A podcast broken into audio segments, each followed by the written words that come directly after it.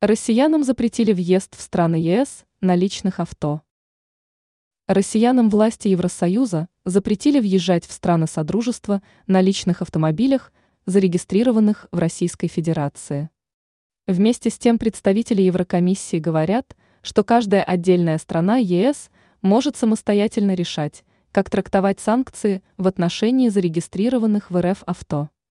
В ЙОК обращают внимание, санкции исполняют государства, входящие в состав Евросоюза. Таким образом, каждый отдельный национальный орган должен по-своему обеспечивать соблюдение санкций, цитирует официальное заявление МИА «Россия сегодня».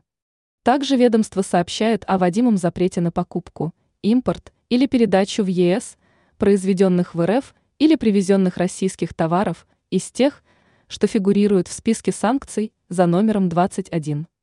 Ранее, 10 сентября, представители Еврокомиссии подтвердили сведения о вводимом запрете на въезд в Евросоюз для авто, зарегистрированных в России.